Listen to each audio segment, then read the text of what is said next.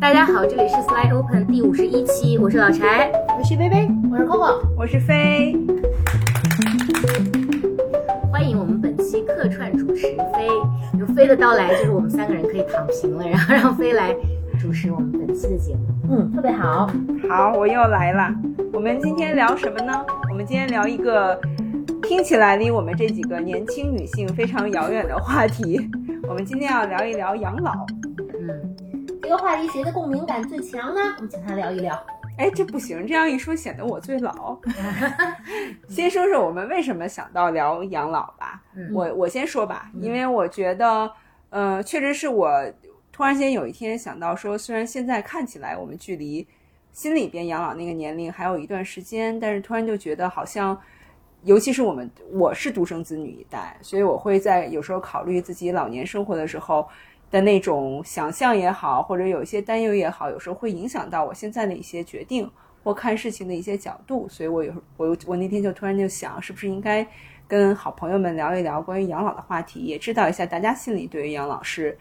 什么个看法，然后是一个什么样的感觉。嗯，所以这个是嗯，我于是我就跟 Coco 和薇还有柴提到说，我们要不要聊一期养老？我也想听听你们听到说要聊养老这个话题的时候是什么感觉。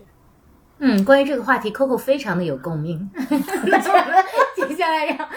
Coco 聊一聊。首先，我为什么要呃回应了这个话题呢？就是因为飞说咱们聊一聊吧，我觉得可以。而且有一天，我记得就是我突然想到，哎，我说呀，今年我四十二岁了。呃，其实四十二岁距离五十岁只有八年的时间了。在我妈妈那一代的人看来的话，五十岁就可以退休了。嗯，那退休就真的可以养老。嗯，所以我还想，哦，原来那一天飞跟我说的养老的话题 离我自己并不很远。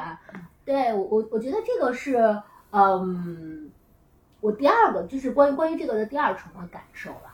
然后，而且我觉得很有意思的是，呃，因为这个话题，我想了一下，说我们家是一个特别女性主导的的的家庭嘛，然后我就想说，我的姥姥那一代养老。就是他会想我要跟儿子住在一起，嗯，妈妈那一代会想的是说我有退休金，我接着再往下一想，说我只有八年就该退休了，但是可 可能我从来没有指想过说我要指望到我的宝宝，我也没有指望我的退休金，然后我就想，哎，这的确是一个话题，可以好好想想。那那能指那指望什么呢？我指望我自己啊，我觉得这个是我看。我觉得我和妈妈那一代和姥姥那一代很不一样的，就是我第一觉得说我有宝宝，可是我觉得那是他的事情，嗯，然后我有退休金，但我觉得不够我造的。那你怎么去？你是因为要攒钱？那我们怎么去面对？呃，如首先你五十岁真的会退休吗？因为现在的老龄社会大家都在谈这个退休年龄呃后移的这样的一个呃就是政策的这样的调整。那就在我的我所在的这个国际组织里，我们已经在好多年前就已经把退休年龄呃。调到了呃六十二岁或六十五岁，哦，就是 depend 就是取决于你是哪年加入这个组织的，所以其实在中国我不知道未来的这个政策会不会改变。那以前可能就是说还分干部身份和工人身份，然后干部身份是。啊，比如说五十退休女性啊，女性总是 somehow 比男性的这个退休年龄要早。然后呃，这个干部身份是五十五岁。那其实这个其实已经完全不适用于我们现在的这个老龄化的趋势的这样的一个社会了。嗯，所以这个政策可能会变。嗯，第二就是说，那我们大家如果说退休之后，我们的退休金可能不够负担我们现在的这个生活方式，我们就是在创造新的收入来源吗？还是我们会现在需要有一个比较好的一个呃，就是攒钱的。一个储蓄的计划，或者是投资的计划，能够让我们的老年生活在经济上更安全。嗯，首先我不知道我会不会，就是第一，我我说到那个我我距离退休的五十岁还有八年，是基于我妈妈那一代人的标准，就比较普世的说，可能女生很多时候都是五十岁退休。但对我来讲，我相信我的生命力一定到五十岁还狂蹦的呢。然后第二是说，嗯，第二是啥来着呢？攒钱。攒钱。对对，反正我觉得我一定是一个开销很大的老太太。所以，我这个，然后又我们又没有所谓的体制去承托，说你有一个怎样非常相对稳定可期的，并且是和你的消费能力和见审美见识匹配的这样的一个。那我觉得我一定要想说，那我怎么更好的去准备，我仍旧非常精彩，而且比上一代要长久的多的我的老年。所以这也是我今天有一种拿小本的心态，说听听你们各自都有什么计划，抄一抄作业。嗯。嗯，柴呢？什么？养老话题对于我我我知道，就是我我我其实有两个共鸣的点。第一个是，嗯，最近因为也在职业的选新的选择的这个路口，所以我在想去做一件什么样的事情。以前年轻的时候，更多的是我当下可能热情所在，或者说我觉得对我的未来的职业发展会有帮助的一些选择。但现在其实不是了，因为我现在也呃三十。中断往后了，那也那接下来我我可能要做的事情，啊，对于我的老年生活有什么样的帮助，其实也是一个很重要的一个考考量的标准。就比如说今天我们在群里面，就我们的好朋友 L 还提到说说，如果你要去选择去做职业经理人的话，你可能会有一个比较体面的生活和一个比较持续稳定的收入。但如果你要自己去创业的话，可能会面临着很大的风险。那这个其实对于以前我可能考虑很少，说它的风险何在。那但是如果我们要考虑到几十年后的生活的话，我觉得它的确是一个风险。那另外一个共鸣的原因是我最近在嗯阶段性的从事一些跟这个呃银发赛道相关的一些呃事事业，所以。对于这个中老年人的生活，现在的中老年人的生活状态和中国的老龄化结构的逐渐形成里面看到的一些趋势，还是很有共鸣的。所以我觉得这个话题确实也挺好玩的。那至于说我自己的解决方案，我现在确实还没有想过。但这件事情是很可怕的，它就是悬在你头顶的一把剑。当你被点醒之后，你就会发现，哎呀，我们现在考虑其实可讨论之前有点晚了吧？对，有点晚。对，在讨论之前，我们也跟这个比较年轻的朋友们也聊过这个话题。其实我觉得。即便你现在是二十多岁，你可能也需要考虑考虑，说你未来就未雨绸缪还是非常有必要的。是的，是的，是的，因为其实最终的那个终局，其实跟你呃早年间铺设的很多道路是相关的。所以，我我是一个完全没有铺设的人，但我觉得今天这期讨论就非常有必要。为你呢？呃，首先我想特别想听听，呃，柴现在的就是从从事的这个呃银发经济的事业里面，可能你对于呃现状会有一些了解吧？无论是全球的这个老龄化的这个趋势和中国现在这个问题有多严峻，因为我们一直都说老龄化是。呃，就是呃，这个 two elephants in the in the room，就是它可以 fundamentally 去决定未来这个中国经济和社会形态的这个走向。那这个相应的这个三胎政策呀，以及其他的一些，都是我们呃，就是嗯，需要去应对它的一些举措吧。但是我也很想去呃，更系统的去了解一下，就是现在的这个大概的情况。那就是说具体是干什么，我就是会觉得嗯。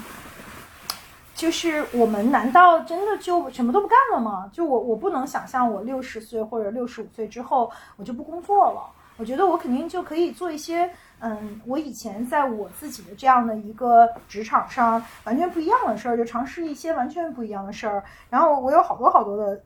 想学的东西，嗯。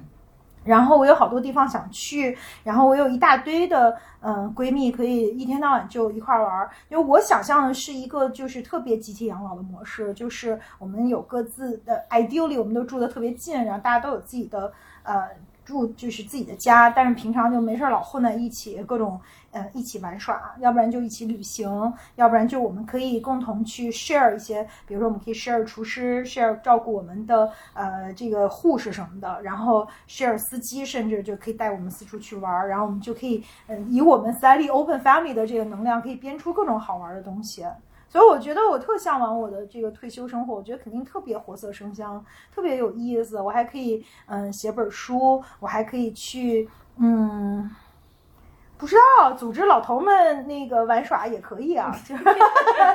这是你的专业吗？对 对，就是或者我自己创造好多玩耍的，让大家一起去玩儿，就是每天肯定都特别忙活。嗯嗯。这其实有一个特别有意思的问题，就我们说养老，就是你们心里对于养老的这个老有没有一个数字？比如说是到了什么岁数啊，或者说是到了某一种人生阶段的时候，就是正式进入了我们现在心里这个养老的阶段呢？你们心里有吗？我觉得是六十五岁以后吧，就是在我离开我现在的这个职场的时候。嗯嗯，对，我觉得常规大家提的就是退休之后吧。嗯，嗯，对我不是，我是七十到八十。首先就是前提是，就我比较健康状况下，我觉得我概念中的养老是说，我就我真的就是整体比较躺平。我估计我也不是特别闲得下来，但我认为就是我退休之后到，就是我仍旧一定会做什么，那个还不算养老。我我说的那个养老是说我拿我更多的时间，就是一天中超过一半的时间或呃四分之三的时间取悦自己，纯粹享受，而不考虑对于社会价值的输出。但如果他们是一个平衡的状态，我觉得那就不叫养老。而我觉得我到六十多岁一定还是基本上是一种平衡的价值输出状态，所以那个我的时间是七十到八十吧。嗯。嗯，对，因为刚刚微提到说，我在这个工作里面有哪些观察？我、因为呃，众所周知，中国在这个建国之后，其实迎来了几轮的这个婴儿潮，比较这个大的一个婴儿潮，可能在一九六零年前后发生。所以我们现在看到，在近几年退休的这个人群，因为五十五岁到六十岁退休嘛，可能有一大波就是当时的婴儿潮的这个出生的孩子们，所以现在就是这波人正在非常汹涌的这个走向呃这个。退休的这个年纪，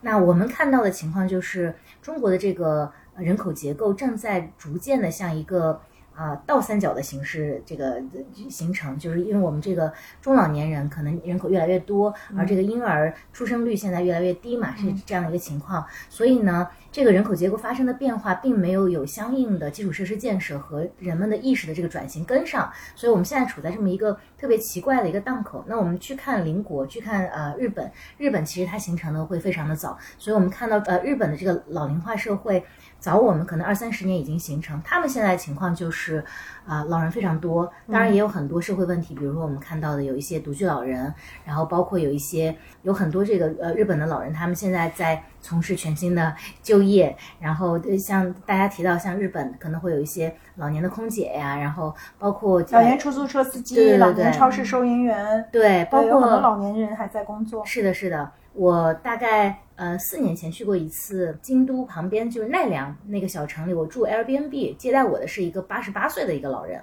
我以为他们家还有别人呢，其实就是他，他还在经营民宿，所以就是这是这是日本的情况，但日本相对比较好的是因为它的商业社会呃促使下的这个呃老年的经济相对比较成熟，所以我们有一组数据看到说全球大概有七万多个品牌是专门为中老年，主要是老年人去设计的。那有四万多种在日本，而中国只有两千种。那所所以就这中间有个巨大的 gap，这个导致我们中国相应的这个社会的就是消费品的建设也好，还是说整整个基础设施建设，包括政策，可能现在处在一个急需跟上的这样一个状态。嗯，那说回来，说到我们的这群人们，就我我们刚刚提到，比如说六十岁左右的这群人们，他们的生活状态，反而在中国其实他们是比较安逸的一个状态。包括我们今天还在讨论这个问题，就是，呃，因为最近这个由于疫情啊、经济啊各种情况，其实是社会面上有很多焦虑的这个情绪。嗯，但我们比较奇怪的是，焦虑主要是发生在呃中青年们身上的，真正的老年人们其实他们相对过得还比较滋润，因为也不叫滋润吧，就是他们相对比较闲适一些，他们的。嗯，储蓄，我觉我觉得可能一方面他们的储蓄意识可能会比较强，所以他们目前手里面还是会有一些现金。同时，他们这一波婴儿潮呃出来的这这这一波呃新老人们。他们的这个审美啊，包括他们的生活意趣，其实都还是非常不错的。所以他们在这个疫情发生之前，他们也乐于旅行。然后他们也就像呃微微刚刚讲到的，他他们会去呃上学，会有老年大学等等。因为你知道前两天网上有一个很火的段子，就是关于那个圆桌派上姜文的一段发言。他说，实际上嗯很多年轻人使用的东西都是老年人设计的，无论是 iPhone 还是说啊很多奢侈品。所以他觉得其实。人类在短短的历史当中，人们并没有太多的新鲜的变化，而老年人可能是啊，我们在精神积累和物质积累方面更好的一些人。所以现在，就是我我觉得老龄化问题是是一个整个社会的一个比较大的问题，而中国的这个六十岁左右的这个中间的呃老老老年人们，他们刚好处在这个转型的这个档口上，其实能让我们看到很多我们的未来。就是我觉我觉得他们是第一代开始享受老年生活的人。再往前，比如说现在七十岁、八十岁的老年人们，啊，他们可能的生活状态就没有那么的理想，因为，嗯，一个是我就我刚刚说的基础设施建设还还没有跟上，一个是他们现在在整个社会环境可能提供给他们的东西越来越多的时候，他们反而这个体力已经相对比较衰弱了。所以这也是我的一些比较零散的一些观察吧。我想起那个呃，Intern 的那个电影，就是那个 Robert De Niro 演的，就是他，他跑去那个呃就是 Hathaway 他的那个呃就公司去去实习嘛，因为就是其实这个其实也有这种老年人在就业的一个特别很很多这个发达社会发达经济体。的一个非常普遍的现象，其实，在这个农耕文明的时候，就是敬老是非常重要的一个文化的呃基因的一部分吧。比如说，那各个部落的这个长老们都是非常受呃尊敬的。刚才柴也就说，就说老年人的这样的一种生活的阅历的这个积累和智慧，他们嗯依然可以去迸发创造力。他们在很多就是呃这个经济发展阶段，他们是带领族群的去真真正的那个 decision maker。Maker 他们是这样的一个呃领袖的这个角色，但是似乎就是说，在这个互联网的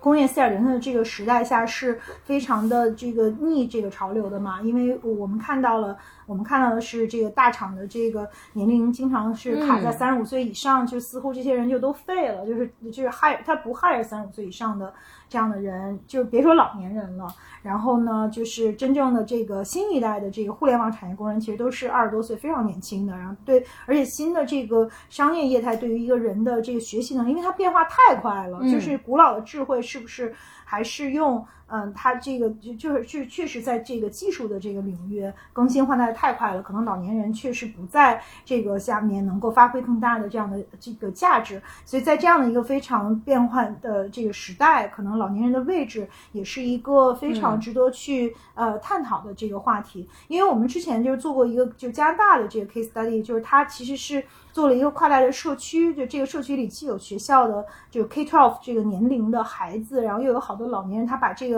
老年人都组织起来，给孩子们去做一对一的这个 peer 和讲课。一个是说让孩子们去啊了解，就是跟老年人去接触，让他们去第一是他们去了解，就是老年人的生活呀，让他们去对于自己的这个社会责任和对于上一代的这样的。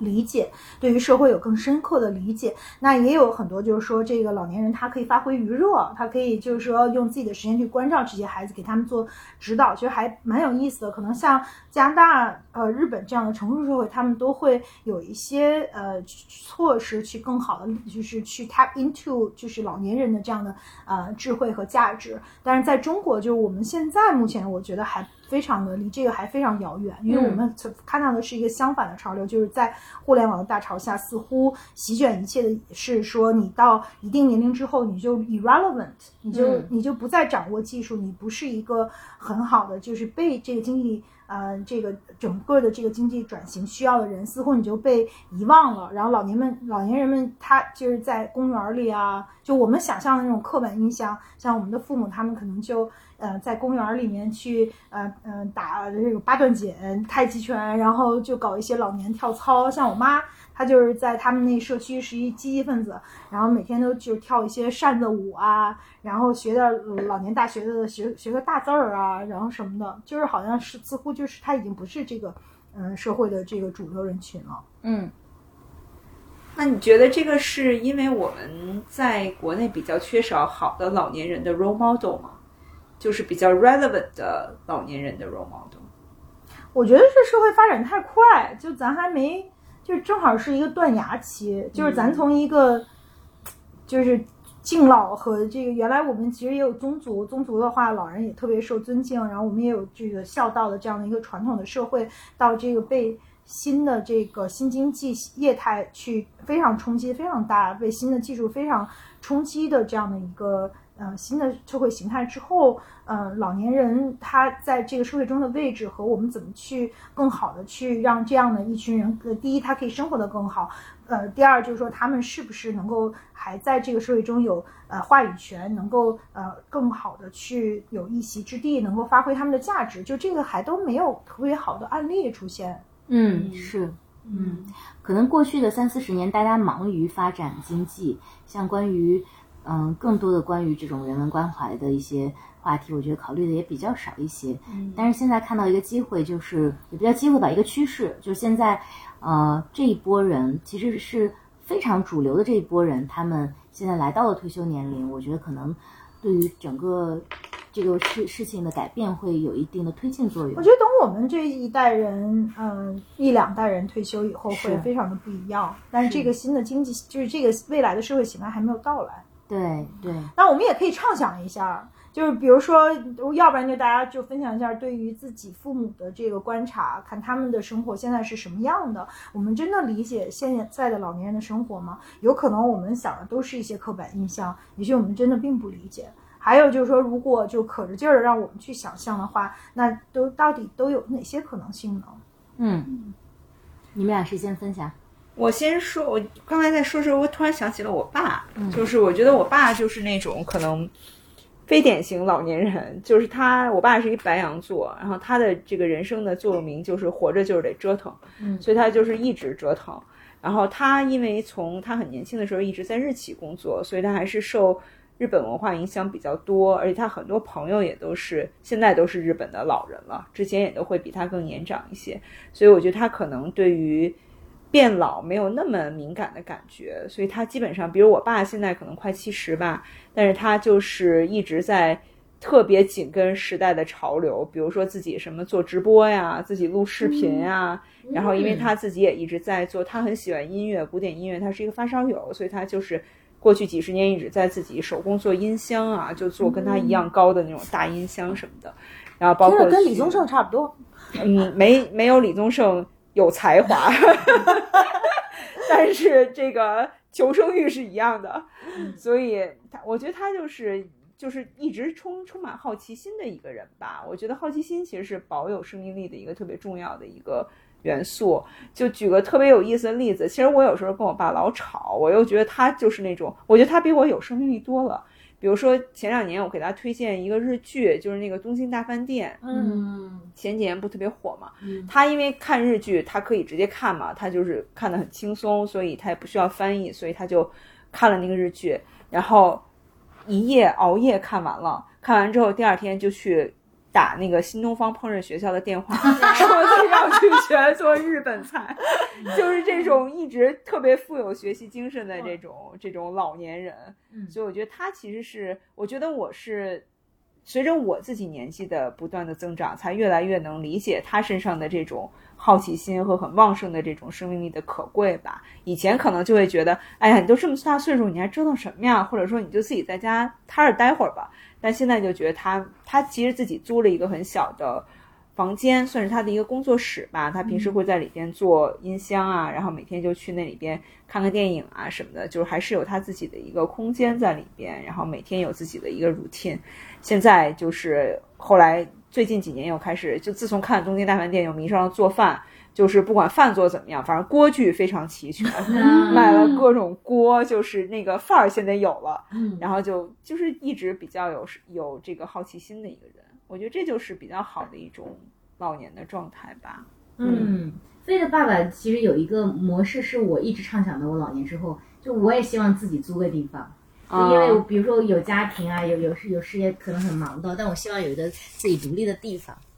对，有一个自己的空间。嗯，我现在就很向往有这样的地方。请注意你个别听众的感受。嗯，我我我觉得我我爸爸妈妈都是七十多岁的老人吧。我觉得我爸爸是另外一款，也很好玩，就是他，呃，他退休之前就是频繁出高频出差，然后他就退休了之后就起了一个网名叫“没有帽子一身轻”，他说啊，我终于再也不用出差了。然后其实我当时很担心他从那种高密度的工作下来就是戛然而止，这个人是不是整个会很很很虚空？真的没有，我爸应该退休了也也小十年了吧。他真的如他所说，这十年中从没过有过一次主动旅行，就是其实他我我我看上去都会觉得很怪，但是我真的觉得说他过在了他自己特别喜欢的一个状态，就是我一点都不想旅行，我哪儿也不想去，我就想在屋里待着，我就想下楼散散步、观看花，就是我觉得也特别 OK，就是他在他自己的那个节奏中，我能不多动一下，我都不多动一下，就是我我我觉得他。他活在一个自己和自己的那个特，就是自己和自己追求的那个韵律和节奏特别同频的状态。我觉得我爸爸就是，我觉得这是我觉得还挺理想的一个状态。嗯嗯，似乎老年人有向内追求和向外追求，你爸爸就是向外追求，你爸就是向内追求。比如说寄情于山水，老年人不是嗯吟诗画画什么的，我觉得都更偏书法，嗯这都更偏向于向内追求。嗯但是像我也绝对以未来肯定是一个向外追求的老年人，嗯，四处祸害什么的。对。不过我觉得你们说的也都不算是有刻板印象。嗯我说说我最近观察来，我感觉跟我想象的不太一样的，嗯就是目前我们被我我们定义当中的一些老年人大大概在六十到七十五岁左右的，嗯他们其实现在很年富力强。嗯就是以前在我小的时候，这个年纪段的，我觉得都已经是很老的老人了。但由于现在这个科学的发展，其实他们还挺这个年富力强的，同时他们呃手里有充足的、相对充足的这个金钱，嗯所以他们其实过得还挺开心的。我们最近在呃观察一个一些老年的这个 QL 们，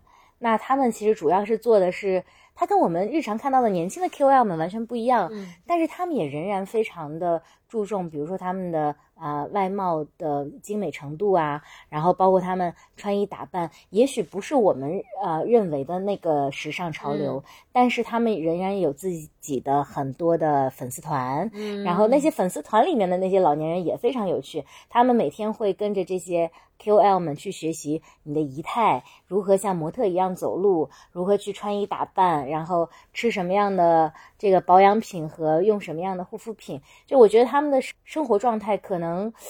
跟二三十岁。其实本质上差异倒不太大，唯一的差异就是他们好像更清闲，并且生活更有底气，因为他们可能我我我我想，比如说有些人有呃有退休金，有些人可能比如说在农村的他自己有田有房，然后又比较清闲，就总之这个是我之前可能没有想象到的，就是他们的这个活力状态比我想象的要更充沛一些。据说奶奶们也有她的偶像，就是呃老年人也有带货的这个 KOL，对然后呢奶奶们也有她的偶像，奶奶们也用类似小红书，只不过他们有他们自己的小红书。是的，是的，我是的妈，就有一个自己的 APP，就是他们老年人都特别喜欢跳舞，然后就就都上传到那个社交平台上，让大家就互相点赞什么的。嗯他们自己有一个自己的平台。对对，我还想起某个春天，我我我跟一棵松乱入了北京市知名的一个老年人约会地点，就是昌蒲河公园儿。哦，非常有名，呃真的就是充满了生命力，就是我们俩就拐着拐着弯儿走。我本来期待的是这种杨柳伏岸，就特别清静的一片地方，但真的人密度就骤然增起增强起来。然后特别有意思，就是说你会发现，呃，不同的人的状态是很不一样，但都特别有爱和生命力。比如有一天，一个阿姨跟一个爷爷并肩说说那个，我觉得咱俩挺合适的，然后怎么怎么着，然后我就在跟后面听了一会儿。然后另外一片的话是呃老人们在跳舞，然后中心就有那种特别帅气，尤其我觉得他是翘臀爷爷，就是他在那儿就在跳，然后你能感觉就是像。像那个波浪一样，它是那个中间的，然后一层一层一层的，就是呃呃不同的呃奶奶爷爷的那种舞者。然后更最有意思的是，站在这个就是你感觉是这个人浪的最边缘的，也有那种亭亭的阿姨，你一看她就是精心设就是打扮出来的，就是头发盘起来别着丝巾，然后你觉得她整个那个气场是低了在那里，在等着有人过来跟她聊天，就穿过那一片。哎呀，特别美好。哎，你应该去那儿看一看啊，是的，是，不是我我我。不是，我说作为您是去找爷爷还是去做对做点 research？是对我之前看过一个纪录片，非常有名的，我不知道你们看过看没看过，它讲的就是昌普河公园。其实他当时采访了几个不同的啊呃爷爷和奶奶，呃最年轻的有五十来岁的，那年长的也有八十来岁的。就即便是八十来岁的爷爷，他去到那里，他其实就是对生对对爱情充满了期待的。还有八十多岁爷有爷，有有有有，对因为他们有坐在那儿的，就是你看着你晒着太阳，但你感觉是说既晒着太阳，也 send out 那 signal 说 I'm available，就是啊真的有那种你感觉是 特别有意思，特别有意思。嗯所以其实老年人就是肯定也有啊，老年人的爱情。对，之前我我也看过一个报道，好像是我们学校的就潘存明教授做的，我忘了是谁做的，就说这个老年人的性生活其实是一个特别有趣的话题。那从调研来看，他们性生活比我们想象的要丰富多彩极了，嗯，Like how？就是无论在啊频率上，还是在方式方法上，还是在开放程度上，都比我们想象的。但是这里面有一个反正前几年吧，有一个不太好的指标，就是啊，其实中国的艾滋病在老年人当中的这个传染率是比较高的，但是因为老年人可能不太用这个就是 protected sex 的这个方式吧，就是采取措施，因为他没有这个避孕的。呃，需需求，对对对，但其实这背后也有一个问题，就是关于呃中老年人的这个老年人的情感问题吧。其实他们很多人还是很寂寞的，所以我我我最近也在想这个事儿，就是到到我们老了之后，我们是不是也仍然会其实有很强烈的情感需求，但是并没有被看到，或者说没有很合适的渠道去。去满足这样的需求的话，可能会有一些问题，所以这个也是我们未来可能要面临的一个情况。就像我们刚吃饭的时候谈到说，老了之后要干什么，就是首先想到的是谈恋爱嘛。对的，就是我有一个好朋友，他。这个爸爸妈妈经常吵架，吵吵架的原因就是因为他爸爸就是一个特别有活力的呃老年人，然后就而且特别有魅力，所以他老是就是出去呃有就是交交游特别的广泛，然后有好多的据说有好多的呃老太太的这个呃爱慕者，还有自己的这个爱人，但是他其实也有老伴儿。然后老伴儿就特别想不开，因为老伴儿每天要给他做三顿饭，要等他回家，然后就想跟他一起看那个国产电视剧。但这老头呢，他就特拒绝看国产电视剧，他就喜欢出去给呃各种老太太拍照。然后他有好多就是嗯美艳老太太没事老老来找他，然后就 发生了。各种家庭纠纷，然后他俩一吵架就给他打电话，他就特别苦恼。就是他一方面特别理解他爸，就是都八十多了，你说八十多，对，就是说那都八十多了，你还不是想怎么高兴就怎么来嘛？就是那如果你八十多了还非常有魅力，还招到各种老太太的这个爱慕，那不是应该是一个很好的事儿吗？可是另一方面，他也特别理解他妈，就他妈就是想跟自己老伴儿好好在家过日子，可是他老伴儿就是一个这样的一个非常风流倜傥的这样的一个状。态，所以他俩就变得非常不和谐，子女也很苦恼，就是我觉得特别逗。对你说的这个，我以前有我们朋友系列，对我朋友的奶奶，嗯，她已经快九十岁了。然后他就就去年就谈恋爱了，然后是一个更大的九十多快一百岁的爷爷，反正他们俩的方式就是，那爷爷如果想这个奶奶了，就会给孙孙他的孙子打电话，然后他去他就写一个纸条，然后这奶奶打开之后，他就藏起来看，纸条上写的我很想念你哦，哦，就是其实你说他们有什么体力方面的恋爱的冲动吗？其实恐怕很难了，因为他们俩都是要 就是走路非常蹒跚的人，但他们仍然有这种。就我之前也写过，就是比如说，太他那个年纪很大，他八十多岁的时候也爱上一个十六岁的姑娘等等，就是，就当然跟年龄无关。我是想说，人可能永远还是会有一颗这个憧憬爱情或者热情的心吧。对，我又想起一个电影，就是《youse》。就那意大俩意大利老头儿，你看过吗？嗯，就是之前我们讲过这个。对对对，就是也是说这个老年人的爱情，然后其中一个老头儿还在树林里面就是做爱，然后那个老奶奶的这个叫声响彻云霄什么的，就是然后他们还跑去游泳池看年轻姑娘什么偷看年轻姑娘洗澡什么的，就俩人都特别开心，然后还他们俩还老比那个撒尿看谁撒远。对，就是反正就就就特别好玩，想起这些，所以我突然觉得，就是老年生活特别值得向往，因为你仍然你有大量的时间，你也不是太呃缺钱，然后还有你也可以有爱情，你也可以有丰富的这个丰富多彩的生活，似乎并没有呃这个我们想象的那么可怕。嗯嗯，所以这里面也有一个呃原因是，当我们。因为我身边有很多这个已经在婚姻里面并且有孩子的人们，他们其实可能苦于婚姻制度的这个单一性和这个承担孩子。养育的这个责任，他们他们都会想着说，等到孩子长大了就可以放飞自我，然后就去。好像日本电影里有好多，就是说那个就爷爷终于退休了，然后奶奶就要跟他离婚，嗯，然后就大家就各自去生活了，就是有很多这样的例子，就是反而是子女都上大学了，或者是老头儿退休了以后，他们反而没法在一起过了，因为以前唯一共同的点就是一起要养育孩子，然后就以此发生了各种各样的故事，嗯。这个特别有意思，因为有的就没孩子的会觉得没有孩子就是没有办法养儿防老，但是有孩子呢，可能又觉得孩子真的成长到了一定年龄，自己就可以真的从这个关系里边解绑出来去找自己生活了，所以就觉得感觉大家都在看对岸的生活，都觉得怎么样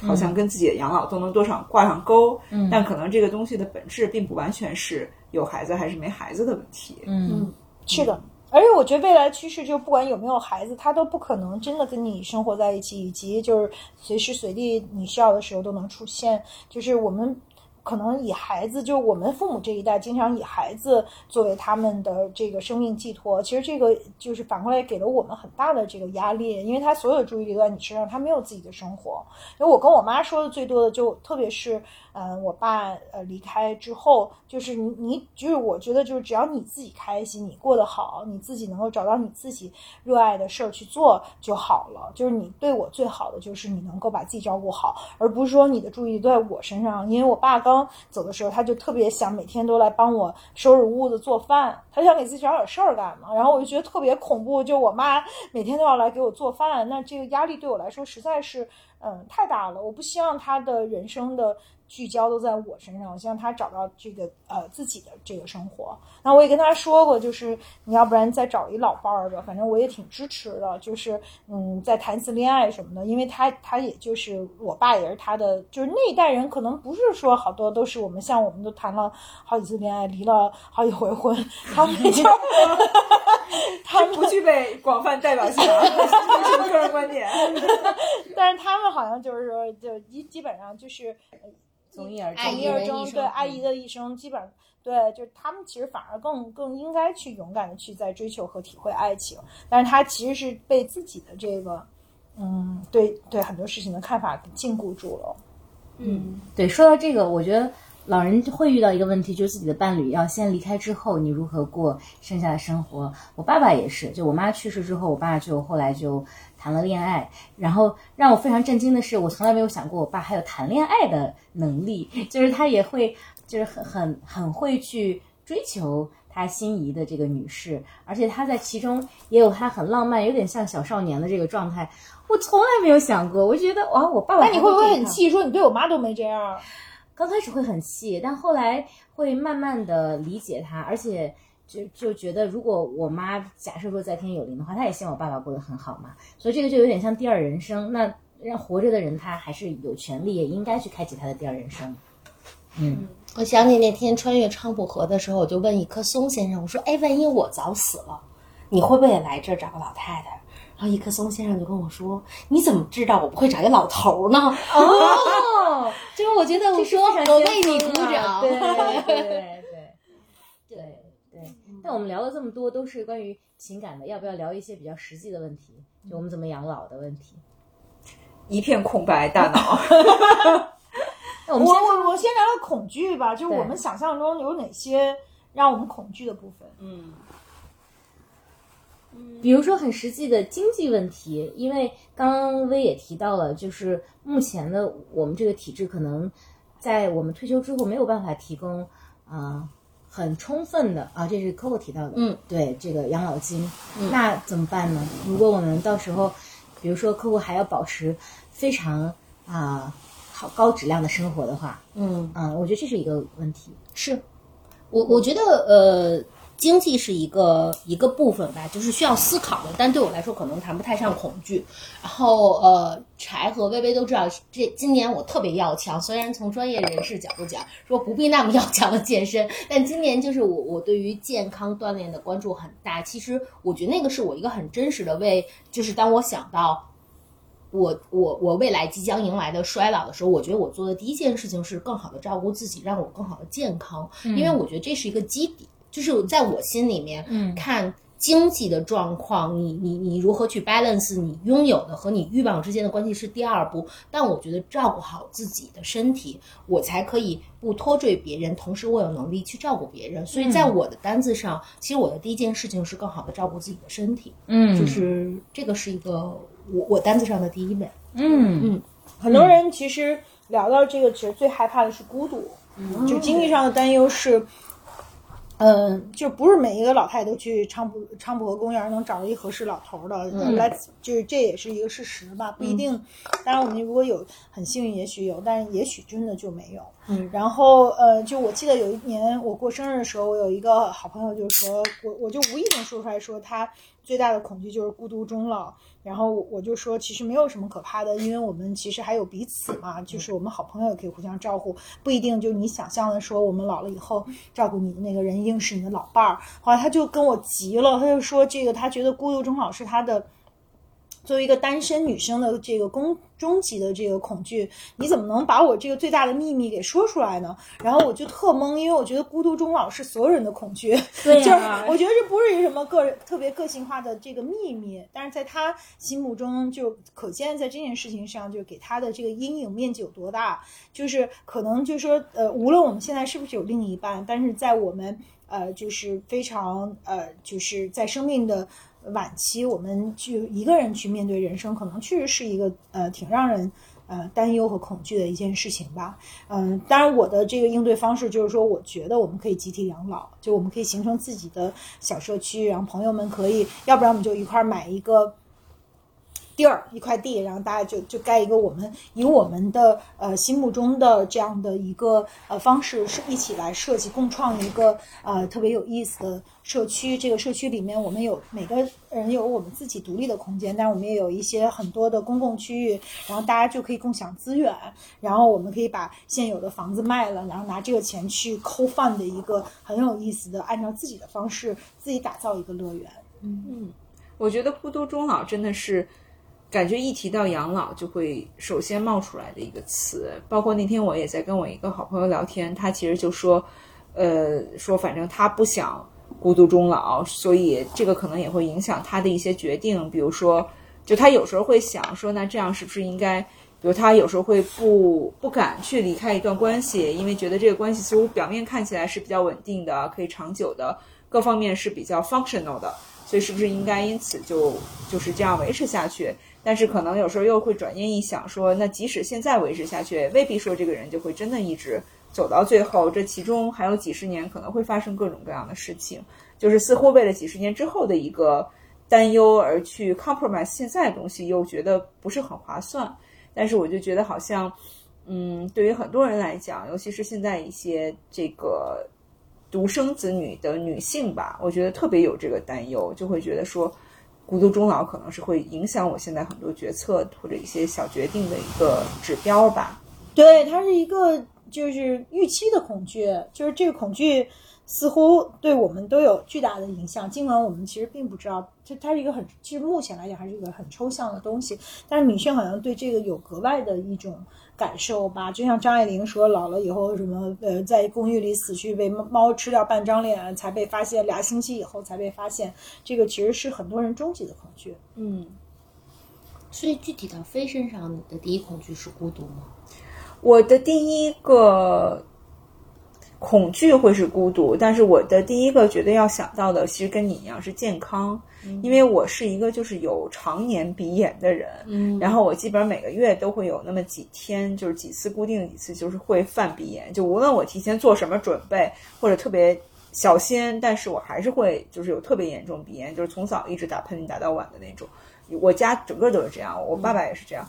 所以我。就是，尤其近几年特别严重。我每次犯鼻炎那天，都会感觉到什么叫做力不从心，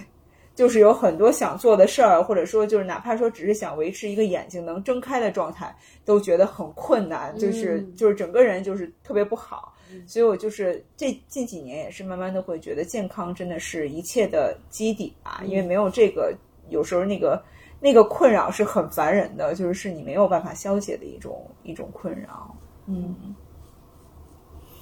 你们会有对孤独终老的担心吗？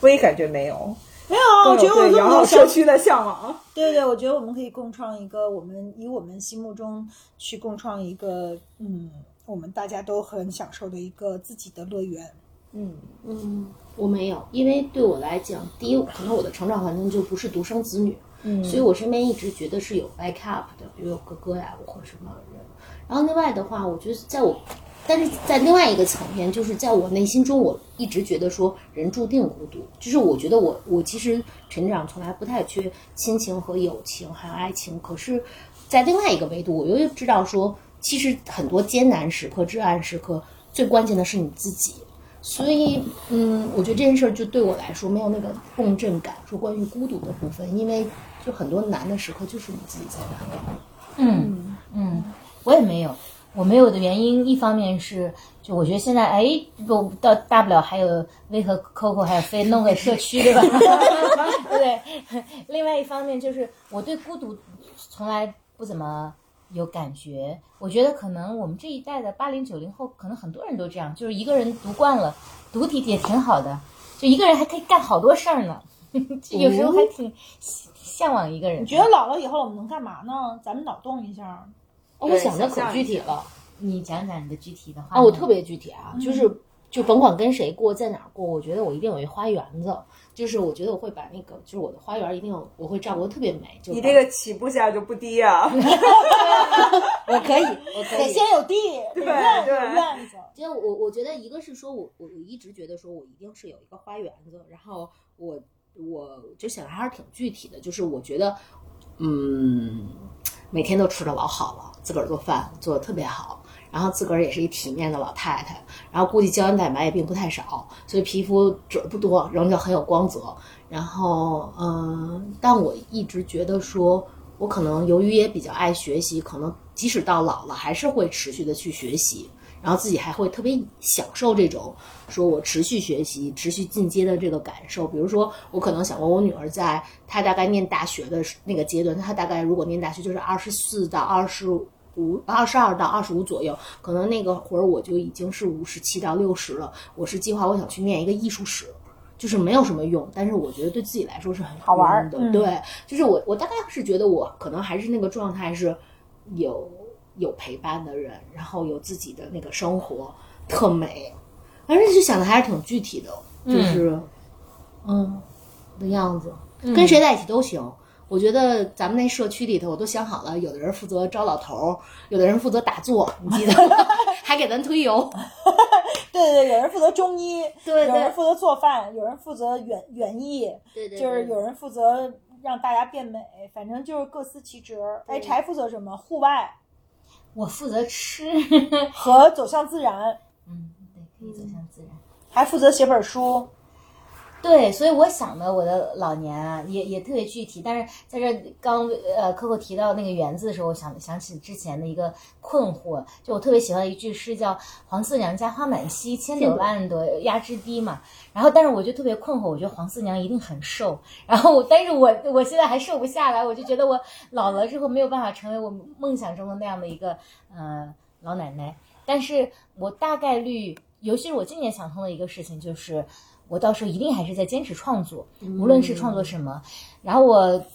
之前在念书念就是阅读的时候，看到一个非常有画面感的一个事情，就是你们知道睡莲是莫奈七十五岁的时候才创作的，因为他当时不是那个眼睛更不好了嘛，所以七十五岁，我以前在很没有具体到看到，比如说他在多少岁的时候完成了这个创作，后来我就想，哇，七十五岁还能创作创作出这样天才的杰作，那其实人的生命力，当然还有很多其他的作家呀、艺术家，我们可能在老的时候还可以，就创作这件事情是永远没有这个时间限制的，甚至当你这个年纪越大的时候，它可能迸发出来的这个嗯、呃相应的价值，我不知道啊，可能可能会更有趣、更好玩。其实艺术家有两种，要不然就是天妒英才早夭那种，比如说像莫扎特什么的；要不然就是活久见，就是对对对，活久见。对，就是在这个晚期才爆发出来了真正的这样的一个呃创造力，就好像似乎就突然就打打通了与神对话了那种。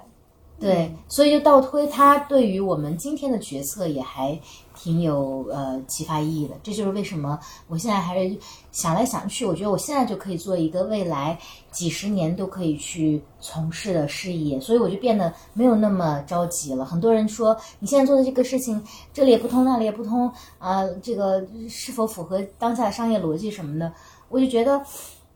就因为想通了，说如果我要是四五十年都要去做一个创作的话，那好像就会进入到一种像冥想的状态里面。我现在慢慢积累也可以，然后我就想到了，就就像我的公司的名字一样，但是现在先卖个关子，就不说公司的名字叫什么。嗯嗯，我觉得我们也可以一块儿创个业呀，就是嗯因为大家都有自己的技能，就用自己的技能一起去呃，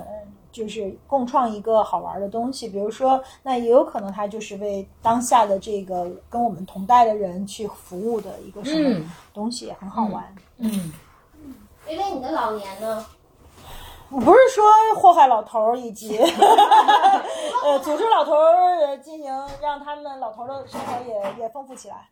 我觉得老头儿们就是我对老头儿有歧视，我觉得他们肯定没有我们那么能够自理。就是因为呃，证据就是说，因为有好多老太太，她们就是呃可以独活，可以还可以生活的很好，而老太太还特别容易形成互助小组。可是老头儿们经常在老太太嗯、就过世之后，自己很快就死了。就老头儿们其实是很呃不坚韧的一帮人，所以我我觉得我有一个使命，就是去照顾一些特别不坚韧的老头儿。你那是照顾嘛？你是照亮他们的人生。对。菲菲菲呢？我我好像没有想到，我之前有想到过一些画面，就是跟也是跟朋友聊到的，有点像微缩的，到时候一起养老有一个社区。当时觉得就是得有 DJ，有每天哦。需要放歌的人，然后有调酒师，每天得做酒，哎这很棒哎。做一些对老开年人开开开 pool party，哦。对你这个哦对老年人我们老健康一点的酒。bikini，我们的老年唠就靠你我的老。年 bikini 在哪里？对，然后还得有专业人士负责大家能保有好的身材，对到时候可以开这个 pool party。然后就觉得还是希望大家能够有一个群体性的养老吧，感觉在一起的时候，因为觉得孩子肯定是，虽然我没孩子，但就是 somehow 觉得孩子肯定是不太指得上，指不上，指不上，而且指着孩子也对孩子不太公平，说实话，所以就觉得大家还是有老伴儿的就跟老伴儿和朋友们一起，没有老伴儿就跟朋友们一起。有老伴儿的，就是把老老伴儿训诫成可以跟朋友在一起。对对对。对，然后每一个人培养一些专业技能，为为我们的养老社区做一些贡献。是的，是的，每个人都现在需要想想自己在未来的养老社区有什么价值。对，就说到这个，就是除了健身以外，其实我当我意识到说，哎，我还有八年就到了五十岁的时候，我觉得我，呃，其实我我有做另外一方面的探索，就是如果我们大家去想说那个职场，咱们曾经说过说什么是职场最好的状态，就是。你擅长做的、你想做的和与你的你的公司、你的平台渴望你做的是叠叠重合。其实当我意识到，就是我要考虑说，当我不再，因为我一直是个职业经理人嘛，我一直是呃依附于某一个平台去输出价值。然后我就想说，哎，等我退休了，等我养老，当我没有这个平台了，那什么是我想做的，我愿意做，我擅长做的，同时是。我可以持续为这个世界输出价值的，所以其实我觉得这是我这两年特别好玩的一个命题。虽然我相信随着我的生命力减弱，我的技能可能它某种程度上还是会有一些衰老，当然这样，但是我就它输出的部分可能也是一个渐渐衰退的过程。但是我觉得这个探索是特别好的，就是跳脱出说。职业的这个维度的，在讲说人生，我要作为我还是希望是自己是一个对这个世界有输出的老太太。那即使我种踩着我的木球花的时候，我还是我的绣球花说，我还是希望说我有输出价值。那到底那个 sweet spot 在哪里呢？就这个也是我，我觉得我倒不直接一把的杵到那个养老的那个 contribution 的输出，但我觉得就是作为一个独立的老太太，那我可以做什么呢？我觉得那个是一个挺好的思考。嗯，你心目中的 role model，刚才飞也提到 role model，、比如说最最近全球的 role model 就伊隆马斯克他妈，就是他妈就是一个老年人的优秀代表。那我们，你你有没有什么其他的？就是我们想象中，就是我们可以投射出来，我们未来可能更接近的那样的一个老年的状态。嗯，如果一定要想，我觉得我爸还行，就是他的这种创造性，然后他的这种好奇心吧，我觉得已经是已经是我身边能够想到的比较比较能够让我值得学习的一个范本了。嗯嗯，我想到的是北野武，就老头一大把年纪了，还是活得很有劲。然后他也不断的在创作，然后在尝试新的东西。其实日本的很多老人，就像我之前说过的，可能由于他们这个社会更早的形成了，所以也比较成熟。也包括我们前段时间说 音乐家。坂本龙一。坂本龙一，对对对对对，喉癌，对对，那他其实即便说他生了病，因因为我觉得我们我们也不应也不能够把老年生活想得太过于理想化，说我们就有钱有闲，当然是最好的，但是可能人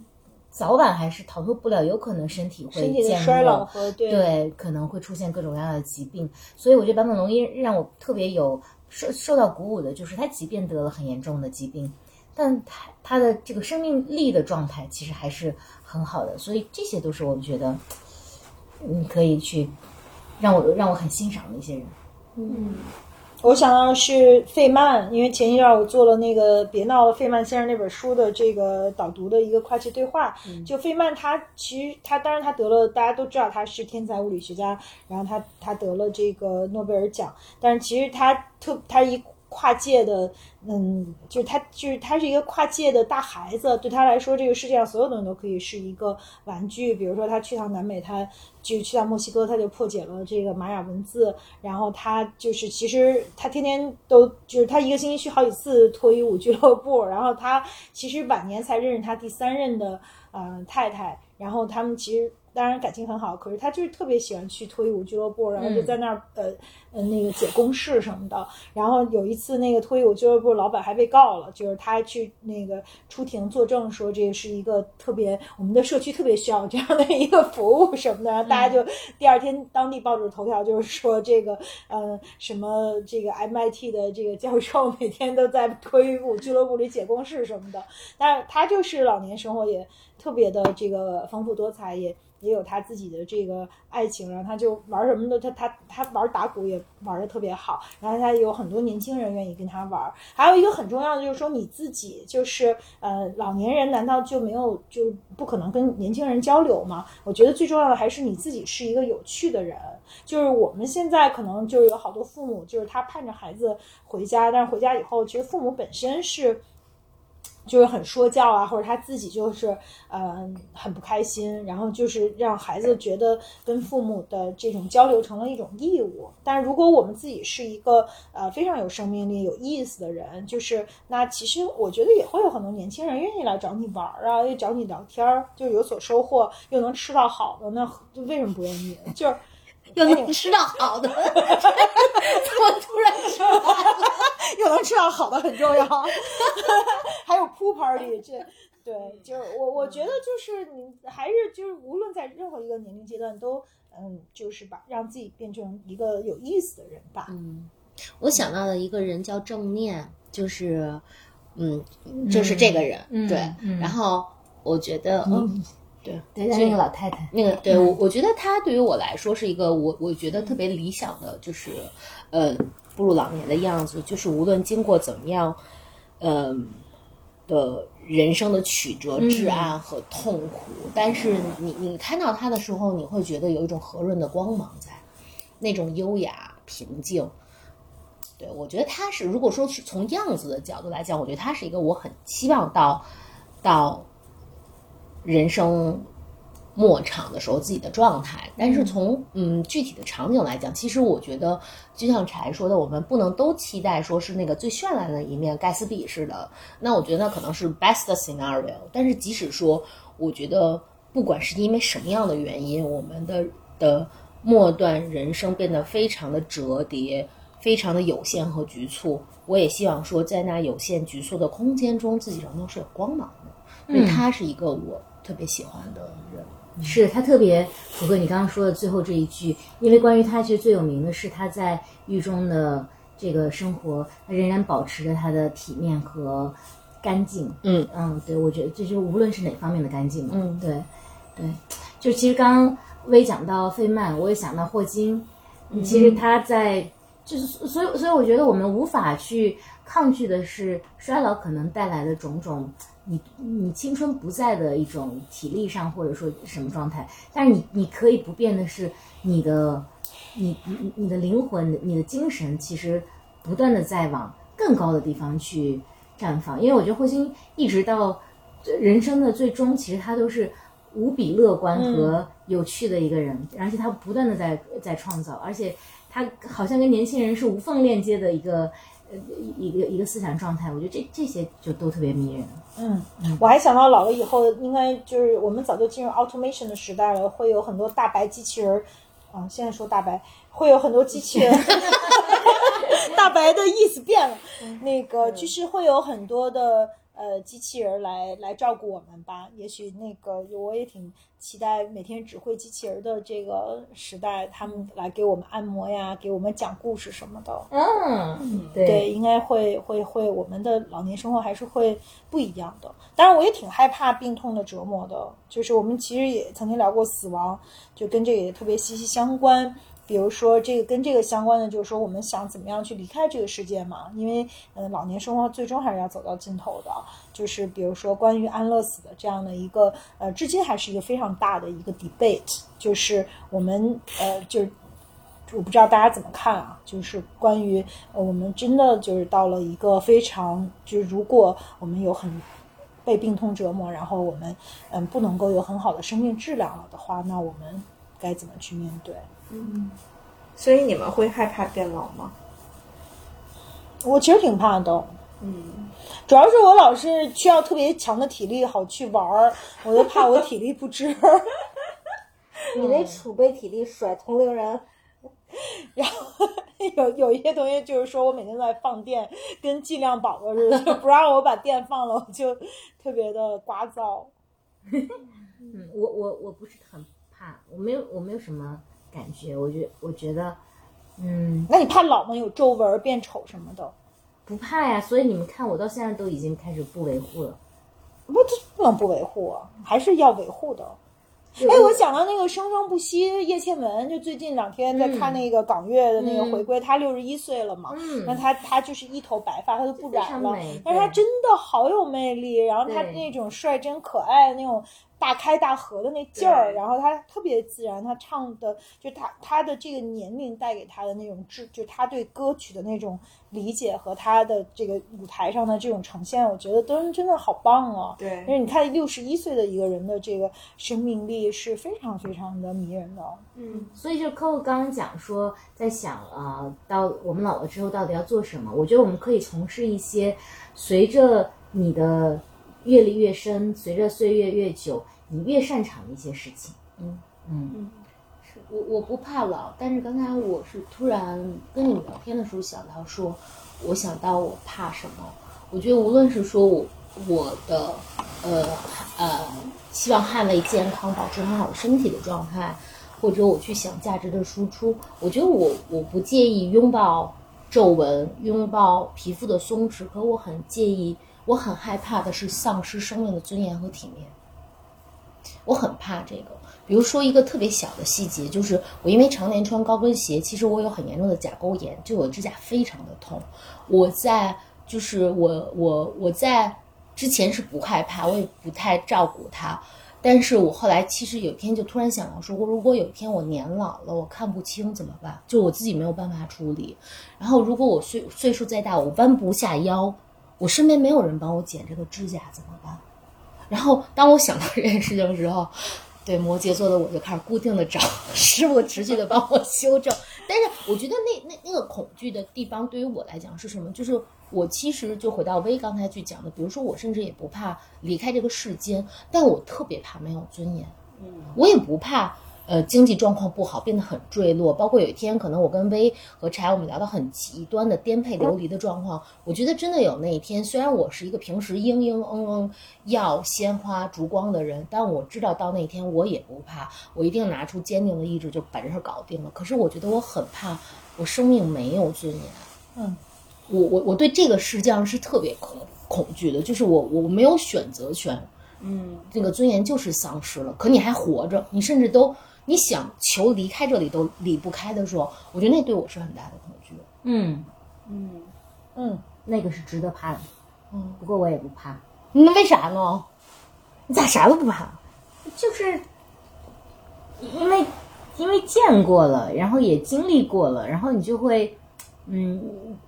因因因为因为我我觉得我妈妈去世之前就经历过类似的事情，然后你就会慢慢的进入到一种很平常心的状态，就它有可能在你身边的任何人身上或者你身上发生，所以它也是因为我最近很强调自然这两个字嘛，它也是自然的一种状态，一种，所以我就还好。我今天早上看一个关于余秀华的纪录片，他就会讲说到他曾经有一段时间在横店，就是他那个乡村，他有一段时间就觉得很苦闷，是因为他就觉得啊，我这一辈子真的就要像这在乡村的一天一样过吗？我当时看到那个话的时候特别有共振，因为我觉得我人生大概有两个阶段是特别密集的，就是属于那种你觉得你就是。你还在这个过程中，但你觉得你没有掌控力，你没有按办法按下一个停止键，说我不想过这样的生活。比如类似于我高考失利了以后，在大学的那段时间，就是你你必须要挨过这一段时间，但你觉得你生命的尊严、你的骄傲、你的荣耀可能全都没有了，就是我不知道哎。我我觉得他对我的痛苦是在于你意识无比清晰，你的意识、你的智慧、你所有的感触都在那里，可你无法。呃，掌控它。那在年轻的时候，可能是因为各种原因，你无法掌控它此时的流向。可你到到更年老的时候，它可能齐，就你所有的感触齐聚在你日渐衰老、无法控制的肉体之间，那是一种双重的不可你。嗯，我我我不知道哎，我不知道怎么消解。嗯嗯嗯，我觉得它也不像一个好像练习，说我看过谁的生命逝去，或者我经历过怎么样，我就可以接受。我不知道，我我我我我现在至少还是没有那种感觉，说我可以很 ready 的到去拥抱它。嗯嗯我觉得我特害怕得阿尔兹海默。哦，对，就是那个，嗯，比如说 Alice 的那个，嗯，这个电影，然后还有就是《恋恋笔记本》里面，当然它其实是有点 beautify，就是美化了这件事情嘛。因为《恋恋笔记本》里面，他不就是那老头儿，就是老给那个老太太反复的去讲这个故事嘛，嗯因为他是一个就是严重的阿尔兹海默症的这个呃患者。然后我我我我也很怕这个，就是如果一旦就是我们的呃最珍贵的所有的记忆都离我们而去，然后我们认不出自己周围的人，我们已经认不出这个世界，那我们还是我们自己吗？就是我还蛮害怕这个的。非常我我我可能我我觉得我的更多的恐惧也是围绕病痛吧，就是还是刚刚说的那种力不从心的感觉。我觉得可能 partially 跟刚刚 Coco 说的有类似，就是我觉得我们好像每个人可能看重的那个尊严是不一样的，因为就是对自己最重要的那个东西是不一样的。但是我会觉得那种无力感是比较比较烦人的，就是你比如说真的想去做些什么，或者说我想改变什么的时候，但是我确实没有这个能力，就是而且是身体不允许我去做那些事情，我觉得这个可能是会让人比较困扰的。嗯，对。那你们，我有时候会在想，你们比如说在想到养老的时候，有什么是我们从现在可以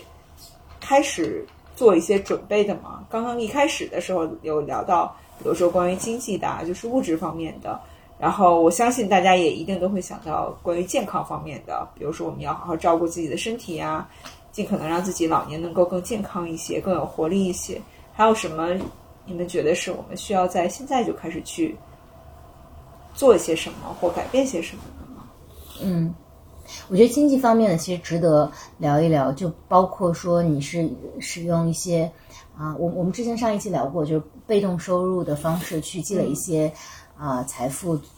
有一些保险也好，或者就去买一些保险也好，还是说你用什么样的方式？嗯，总之我觉得年轻人还是有需要有这方面的意识。嗯，然后健康方面，大家也提到了要为以后还是要去储存一些事情，还有就是可可以现在开始结盟了，去找一些 类似于 养老搭子。对对对，为这样的这个可以 运运作一个不缺不缺，不 party 的伙伴 at abundance。对，然后对于我来说最重要的就是，就我最近最想通的，就是我刚刚提过的，就是他对于你未来事业的选择，其实是需要现在要深度思考。那如果要做一个，嗯，可以做一辈子的事情的话，那是是什么？包括我们很多人其实，在年轻的时候并没有从事自己最热爱的工作，但如果说从生命的末端往回推的话，我们是不是选择可能会变化？嗯，这这这些都我觉得可以做的。还有就是我不知道，就是因为这个投资理财也不是我的长项，但是那个 也许有有有未来我们找那个非常懂的人给大家讲讲啊。反正就是我觉得确实需要有这些提前的这个布局。但我想到我看过一个文章，就是讲这个未来银发经济的形态，比如说，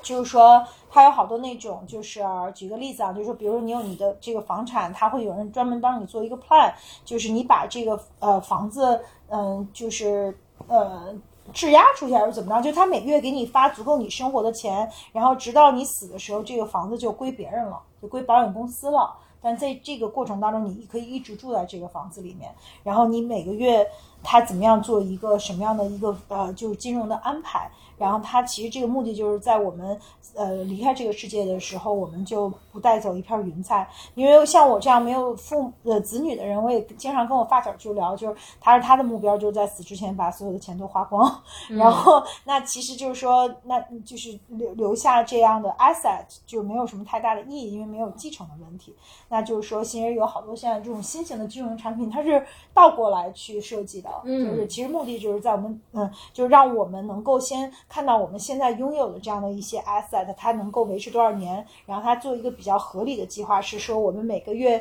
有固定的收益，直到我们走的时候，那我们的这个 asset 就就交出去了，就是那保证我们在就是有生命的时候的这样的一些呃生活上的这个保障。当然，就是保险是一个比较传统的方式，这个大家都比较理解。嗯，你觉得呢？我们可以做些什么，Coco？嗯。我觉得我刚才有分享啊，保健身体，注注意身体，还有就是，我觉得和柴说的也很像，就是我在一直在讲说，我觉得我现在思考我的，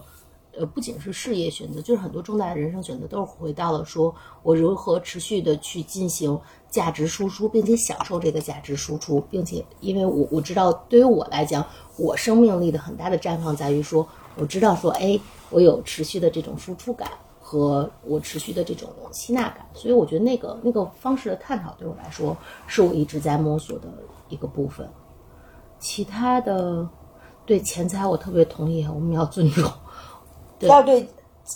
这样敬有敬敬畏之心，要对要对金钱有敬畏，要对财富有敬畏之心。因为有一天我跟我我们几个跟好朋友聊天，好朋友就是很严肃的批评我跟薇说，我们俩对于这件事情就是呃。对投资理财，对用是一个很专业的事情，对，是一个很专业的事情。但我们俩常常以说我不擅长，我无感而去绕开这个话题。因为那个朋友的观点是在于说，其实呃财务上的相对的稳定和自由，对于你来说是保证你有更多的自由和选择权。那他觉得说我们俩让渡了这个部分，或永远在这个话题上就划开，其实是对自己人生规划很大的不负责任。嗯，所以我们被严肃的那天进行了。被训诫了。嗯嗯嗯，你觉得呢？嗯，我觉得我们可以开始做的是多培养一些兴趣爱好。嗯，然后通过培养兴趣爱好，培养自己学习的这种习惯。嗯，就是我觉得，比如说像很多呃艺术家呀，比如像刚刚提到坂本龙一，或者很多其他就是有价值输出的一些创造者，其实我觉得他们是心里或者看到了，他是被一个更大的世界包裹。并且他的这种学习和吸纳的能力，会让他觉得他跟这个更大世界之间是有关联的，所以我觉得他的那种恐恐惧感和孤独感就会弱很多，因为他觉得总是 something larger than himself，嗯，所以他就会这个这个感觉会消解很多。所以我觉得就是从现在开始可以多去做尝试，多跟外界发生碰撞，多去有一些兴趣，然后看看也许，而且在在发现这些兴趣爱好的过程中，可能又会发现很多自己。不一样的地方，或结识新的朋友啊之类的，就是开始去培养一些自己的兴趣吧。嗯，这个特别棒。而且非说这个，我我突然想起来一个，因为薇和 Coco 前段时间一直在很热烈的学习舞蹈。我有一天突然明白他们为什么要去热烈的学习舞蹈，为什么呀？这又是一个 long term plan，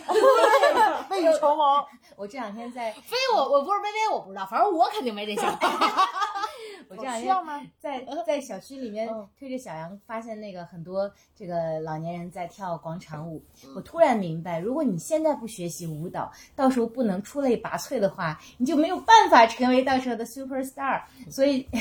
开玩笑了，但是我但是我在围观他们跳广场舞的时候，我就特别想融入其其中，因为跳的可好玩了。然后我就想，哎呀，我现在舞蹈技能太差了，几乎为零，所以我也会近期想办法去学习一下舞蹈。来来跳现代舞吧，但是现在我并不能变成翘楚中的老太太，因为她基本上就是满地打滚儿。现在现在我最早练基本功，我们都无感，直到老师开始让我们在地上滚，我们说哎，没事没事，咱 pool party 可以满足满地打滚儿，对可以到处滚。对是的，是的，对，对，谁说老年人就不能跳现代舞了？对，我们可以把广场舞提升到一个新的境界。不过我觉得这此条并不适用于绝大多数 slightly open family 的人，除了非极少数同学，因为我们真的要学习的单词太长了。我们学现代舞，我们学了 free dive，然后我们学网球，然后还说某位同学说在最近学表演和发声，你记得吗？我觉得这个单词有点太长。对，想学的东西实在太多了，只是学不过来。也许等退休了，有可以尽情的想学这学那。不过学就很开心的，的确是说你相对能跟你的朋友们再建立一重新的亲密关系，那个那个是挺好的。嗯嗯我们老了还可以做个播客，接着做我们的播客。对，那会儿只能 slightly open 了。那可不一定，没准儿就是那会儿已经是 wide。widely 对，那会儿你有啥顾忌？可以 widely open。我 天哪，怎么听着有点奇怪？银发经济第一波，我们还可以去带货。嗯，对对，对对，到时候我们就变成一个带货博客。我跟你讲，我观察的那些带货的那些，他们都不叫奶奶们，都都叫姐姐们。啊然后姐姐们大概都是六十来岁，也很美。他们就每天早上九点多在视频号里面会固定去跳舞。其中，呃，最有能力的或者最有影响力的一位啊，他们是一个组织。那其其中有上海的奶奶，有好几位上海的奶奶，非常优雅那种。但是最有影响力、让人觉得很热烈的是一位东北的奶奶，然后她就会有这个小步伐会扭动着，带着大家去这个学习怎么去呃表达你的仪态、仪态呀、表情啊之类的，可美了。然后我们还关注到一个很好玩的现象，就是有一有一个呃，前段时间我我我我服务的这这家公司创始人去上了一个很厉害的播客啊，然后其中有有一个问题，当然我们好像当时没有问，但是在提纲里面我看到他说你们公司的用人原则，你们也会用很多的年轻人吗？你们介意用啊、年长的人吗？你们公司却更应该用老年人啊。当然，所以我呃我我我老板最早跟他回复的一一句话就是，他他觉得我们公司其中有一个很大的魅力，就是你可以找到人生下半场的事业。嗯，他其实这个事业可以随着你的年纪增长，永远的这个希望吧，永远的。你们中公司有老年 intern 吗？有没有罗伯特·德尼罗？这是一个很好的点。对呀、你们应该全球征集那个好的好的好老年 intern。好的，我们这就开启这个计划。真的真的可以。对啊，这是一个话题，很好玩的，最好搞一个大 KOL 过来。嗯，对我刚才说到 KOL，我突然在想，可能就是每个年龄或者每个人群都有自己的圈层，就是对咱们天天就是做 marketing 都讲圈层，我觉得我们可能只是不在现在的银发圈层里边，是的所以我们会对那个圈层有各种偏向偏向嗯 miserable 的想象。对对对，其实人家可能过得也还挺好的。对，就是可能人家想象咱们的圈层也觉得非常 miserable，就天天还跟那啥似的，就瞎忙活，就根本没有办法享受人家真正的生活可。是这确实是。的，就我觉得人家想象的是对的。对，所以我觉得回到我们现在该做什么，我觉得就是大家除了找到自己的兴趣爱好，还是找到自己的圈子吧。就是我觉得无论如何，大家我觉得在老了之后，还是需要跟外界能够有，就是能够 engage，就是能够嗯发生一些互动，无论是通过一些事物，还是人与人之间的这种连接。所以我觉得一旦这个有了，其实你的生命力就是一直保有的。嗯我我我突然间想到一句话，就是我不得不 Q 一下那个我们经典的金句环节，就是因为我突然突然想到，我前一阵子看的一个纪录片，其实就是我记得我当时推荐给 Coco 了，就是讲一个街拍的老头儿 Bill，就是他们其实有经常纽约很多人都说 Will dress up for Bill，就是他其实是一个特别有名的街拍的摄影师，也算是一个时尚街拍的鼻祖吧。嗯然后那个纪录片其实就是拍他的。呃，我觉得特别有意思的是，当时这个纪录片出来之后，一个媒体写的关于他的 review 里边有一句话，我觉得不是 necessarily for 养老的，但是我觉得是我特别想追求的一种状态。它叫做，它是其实是形容这个纪录片的，说它是 deeply moving, visually stunning。嗯，就是我觉得就很有意思。其实是我觉得我一直很想要的那种状态，就是除了有思考、有深度以外，还是要肤浅的有一些这个外在的自己喜欢的，嗯，体面也好，或者 style 也好。所以我觉得 deeply moving, visually stunning 是我特别追求的一种状态吧。嗯，好棒！用力鼓掌以结束新的环节。对对，因为我们都没有金句，所以对对，我们已经彻底放弃了这个环节，你们已经进入了躺平阶段。对，提前对适应了 老去。好，那大家晚安。晚安。晚安的非常突然。对，有点突然。嗯，大家晚安。不突然，不突然。对，但因为我们要接着喝酒了，所以我们就需要今天先跟大家结束这个养老的话题。然后，如果大家有什么关于养老的好的 idea，也欢迎都告诉我们。大家集思广益，为我们未来的养老社区能够添砖加瓦、抛砖引玉。感谢谢大家，拜拜拜拜。Through the night. Oh.